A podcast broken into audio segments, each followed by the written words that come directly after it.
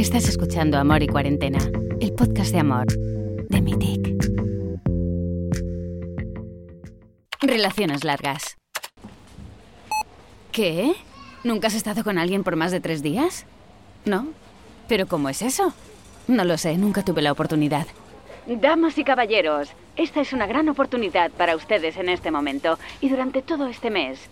Finalmente podrán batir su récord de relaciones, ya que ofrecemos la oportunidad a todos los solteros que buscan el verdadero amor de poder conversar, tener sexo y vivir una relación a larga distancia. Es una oportunidad que no volverá a presentarse. Confíen en mí. Así que empecemos. Listo. Vamos, comencemos. Nos registramos, escribimos nuestras biografías, sin mentir, estableciendo nuestros criterios, sin ser demasiado exigentes. Estudiemos el perfil de todos aquellos solteros que sueñan con una sola cosa, vivir el gran amor. Entonces inténtalo.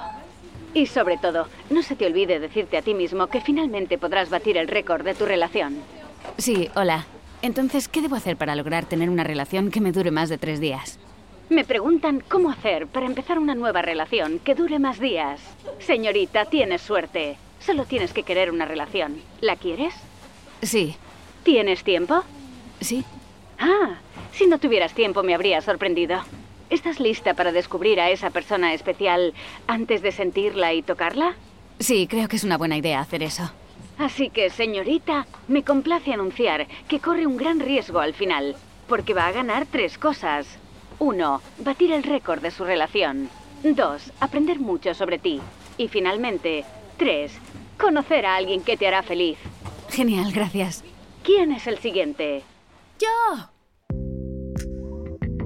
Si la relación larga puede asustar a algunas personas, el encierro es la oportunidad perfecta para intentarlo sin estrés. De Mitic.